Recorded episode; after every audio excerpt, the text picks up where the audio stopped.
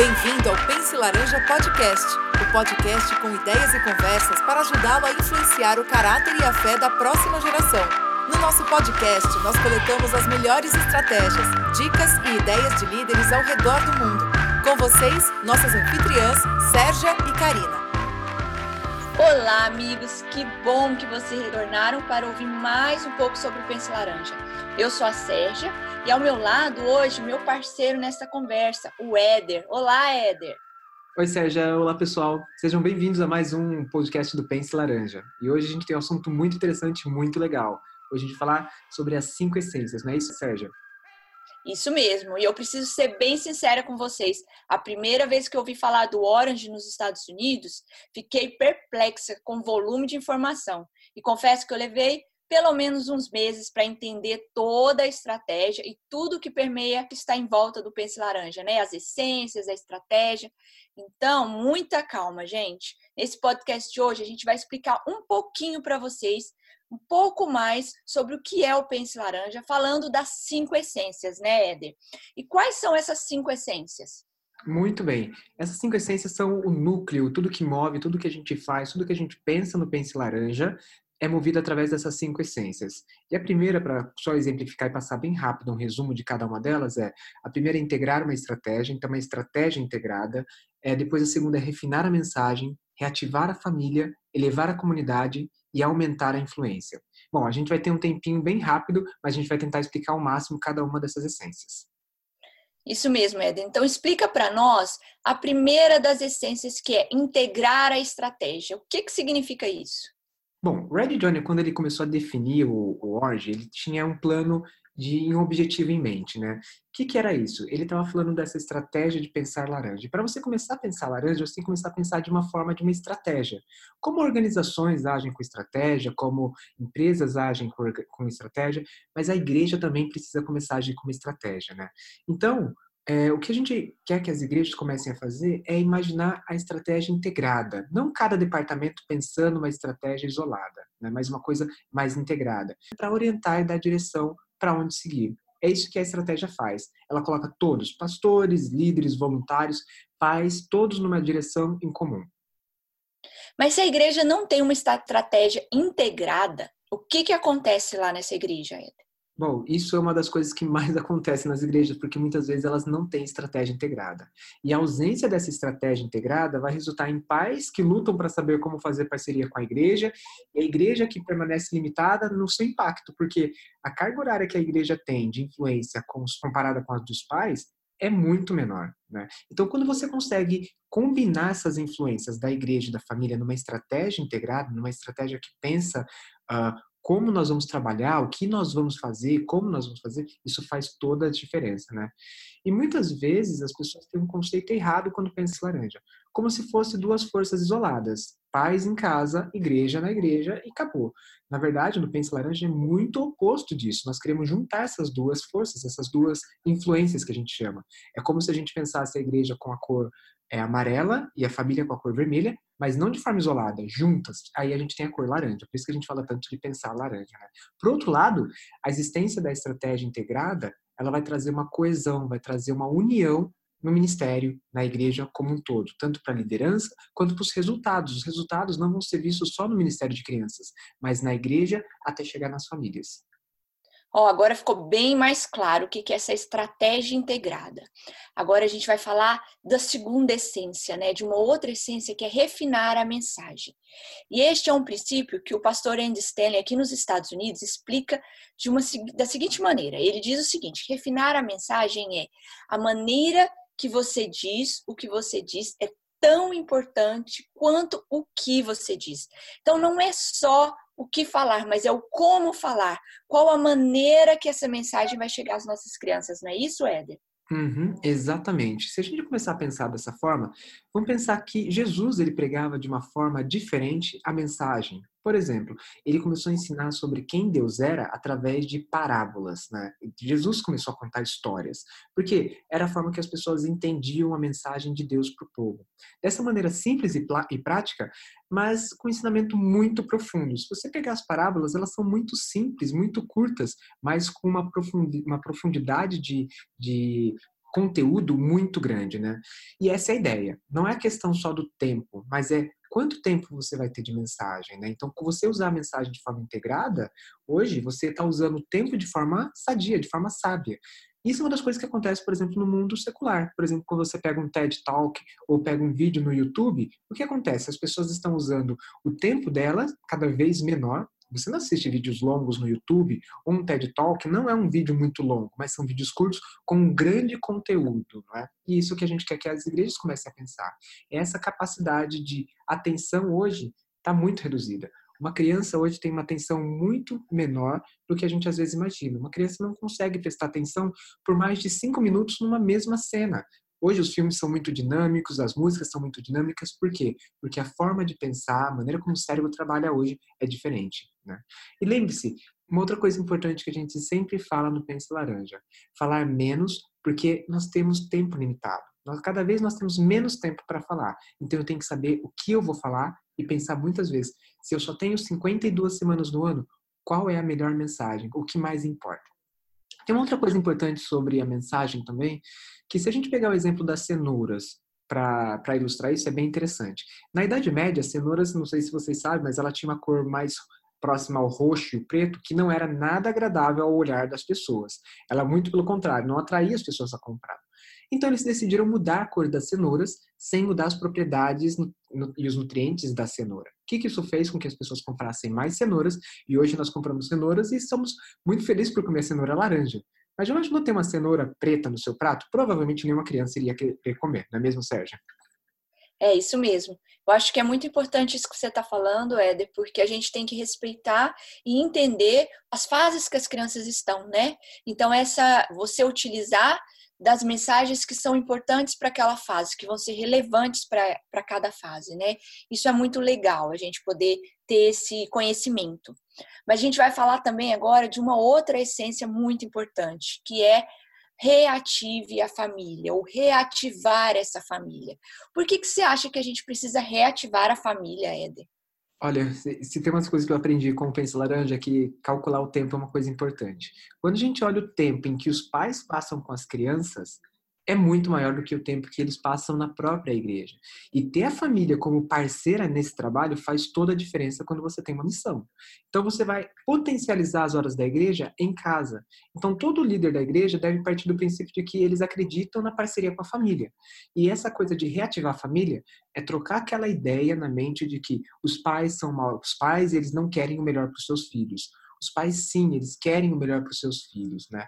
E nós precisamos acreditar nisso como igreja. E, claro, nós podemos ser um suporte para as famílias em ser líderes espirituais, mas quem são os verdadeiros líderes espirituais são os pais, e nós não podemos tirar isso deles, né? Isso pertence a eles.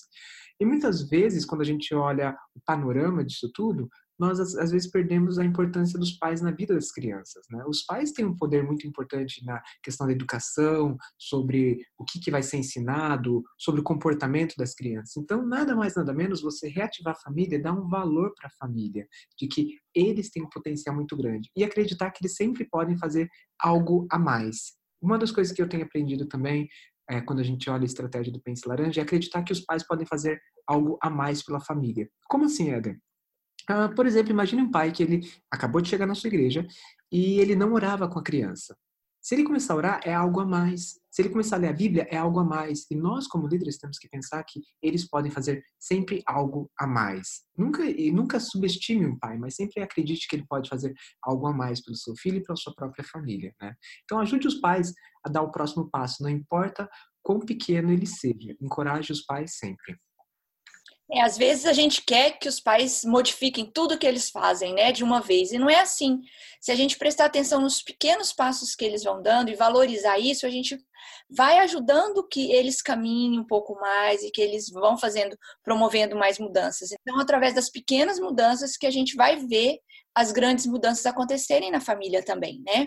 Uhum. E aí também, dentro do Pense Laranja, nós temos uma ferramenta legal para dar suporte para os pais, porque muitas vezes eles querem fazer, mas não sabem direito como fazer.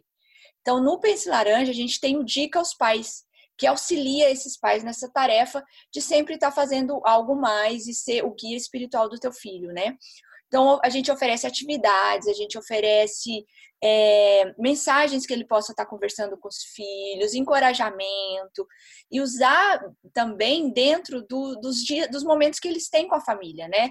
Então, no Dica aos Pais também, a gente dá para eles é, mensagens e atividades que eles podem fazer quando eles estão indo levar as crianças para a escola, ou buscar as crianças da escola, ou levando para algum lugar no horário que eles estão almoçando, ou quando eles vão colocar as crianças para dormir. Eles não precisam criar uma nova rotina, eles usam a própria rotina deles para poder impactar a vida dos filhos. A gente não está falando de você criar mais horas com seus filhos, na verdade você vai usar as horas que você já tem, né?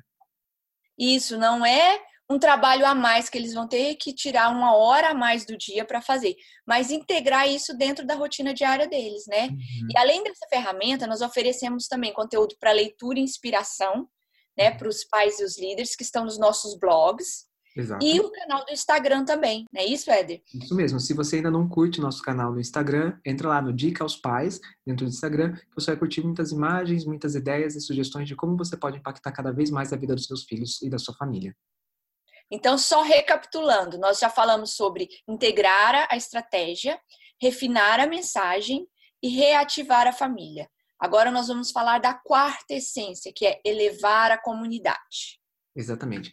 E esse é um dos pontos mais importantes que eu vejo na estratégia do Pense Laranja, porque isso vai começar a permear sempre os currículos e tudo que nós fazemos, a ideia é na questão da comunidade. quando a gente está falando de comunidade, um outro nome que muitas vezes vocês vão ver esse nome nos materiais do Pense Laranja é o pequeno grupo. Né?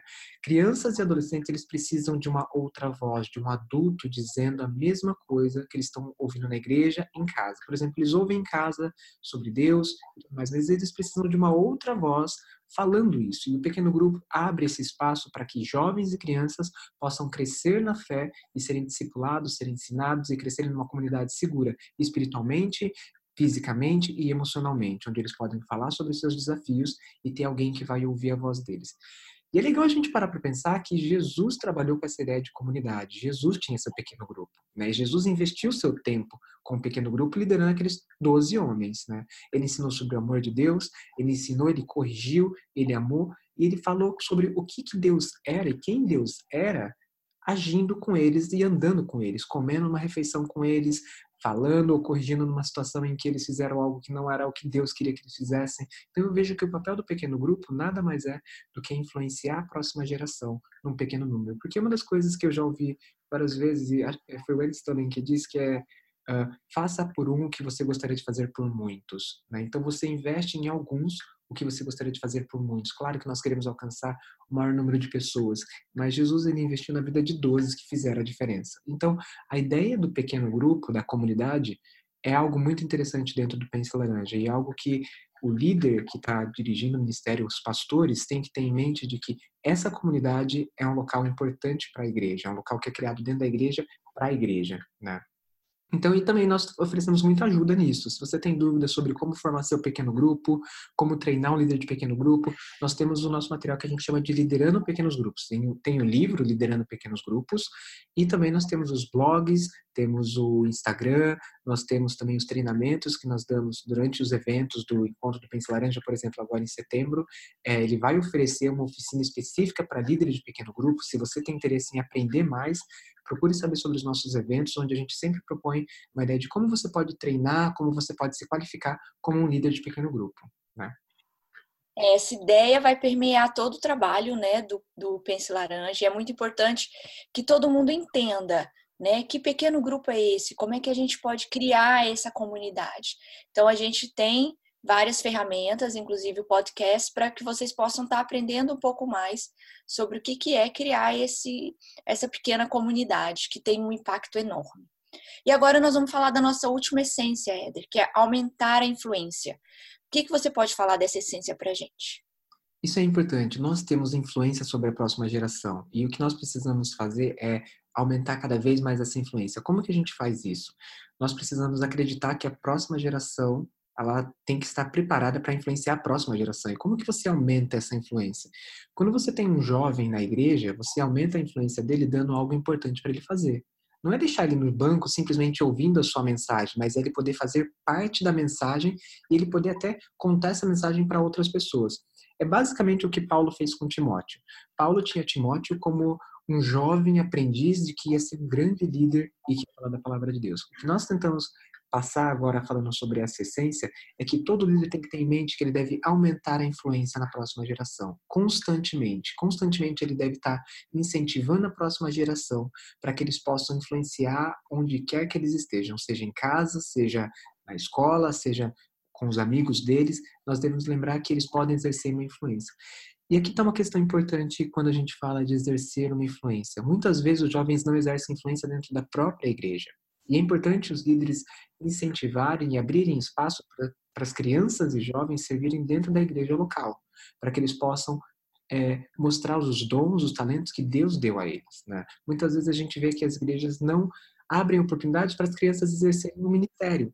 Então as crianças eles dizem: "Ah, vocês são pequenos demais, vocês são jovens demais". Mas se uma criança já tem sabedoria, já tem entendimento, já tem compreensão do talento e do dom que Deus deu a ela, é bom que a igreja incentive para que ela possa usar dentro da própria igreja esses dons e talentos, né? É, e essas crianças e pré-adolescentes, né, eles têm uma, uma vontade de ajudar, uma vontade de participar. E quanto mais eles se sentirem partes, maior é o comprometimento deles com o trabalho na igreja, né? Eles não querem, não querem deixar de ir na igreja aos domingos, porque eles se sentem importantes, se sentem valorizados. Isso é uma questão muito legal. Uhum. Mas então, Hum. Tem mais uma coisa que é importante lembrar que a questão não é simplesmente a criança e o jovem é, vir para a igreja, mas eles serem a igreja. É desenvolver um relacionamento vivo com Jesus no sentido de eles é, falarem: eu sou parte da igreja, eu sou um pedaço dessa igreja. Eu não simplesmente assisto a programação ou participo da programação, eu faço a programação também para outras pessoas. As crianças podem se sentir parte disso. Eu tenho vários exemplos na minha própria igreja em que crianças, antes dos 12 anos, já começaram a servir e influenciar a próxima geração numa sala anterior à dela, por exemplo, uma sala do berçário, onde eles limpavam os brinquedos, eles ajudam no check-in, ou na recepção, ou na parte do computador. Eu tenho ótimos voluntários que começaram muito cedo e hoje eles fazem grande diferença na próxima geração. Nossa, isso é muito legal, Éder, de ver como é que uns vão influenciando os outros, né? Uma geração vai influ influenciando a que vem antes, então isso acaba sendo um ciclo que não se acaba, né? Exato. E a igreja vai, vai se mantendo unida, isso é muito bonito. Bom, essas foram as cinco essências, pessoal, do Pense Laranja. É, eu espero que vocês tenham gostado bastante, que essas informações sejam bem úteis para o ministério de vocês. Muito obrigada, Edu, por trazer tantas informações preciosas. Muito obrigado, pessoal. Obrigado por vocês que estão nos ouvindo, estão nos acompanhando, estão crescendo junto com a gente. É uma alegria para nós poder trazer esses materiais para vocês. E não esqueçam que agora, em setembro, no dia 28, nós vamos ter o nosso encontro do Pense Laranja. Não deixe de fazer a sua inscrição e trazer toda a sua equipe para poder crescer, se desenvolver, se relacionar e ter um ótimo momento de inspiração ao redor desse, desse ministério que é o Pense Laranja. Ótimo, Éder. E esse encontro em setembro tá imperdível, gente. Vocês vão poder estar tá junto com outras pessoas que estão fazendo esse ministério, poder trocar ideias, poder se alimentar, poder ver materiais novos, estar tá em contato com os especialistas do Pense Laranja. Vai ser muito legal. Se você não fez sua inscrição, tem que correr lá e fazer sim. Com certeza. Isso. Isso, muito obrigado por nos acompanhar. Não esqueça de assinar e compartilhar o podcast do Pense Laranja com a sua comunidade. Até o próximo podcast. Até mais. Tchau.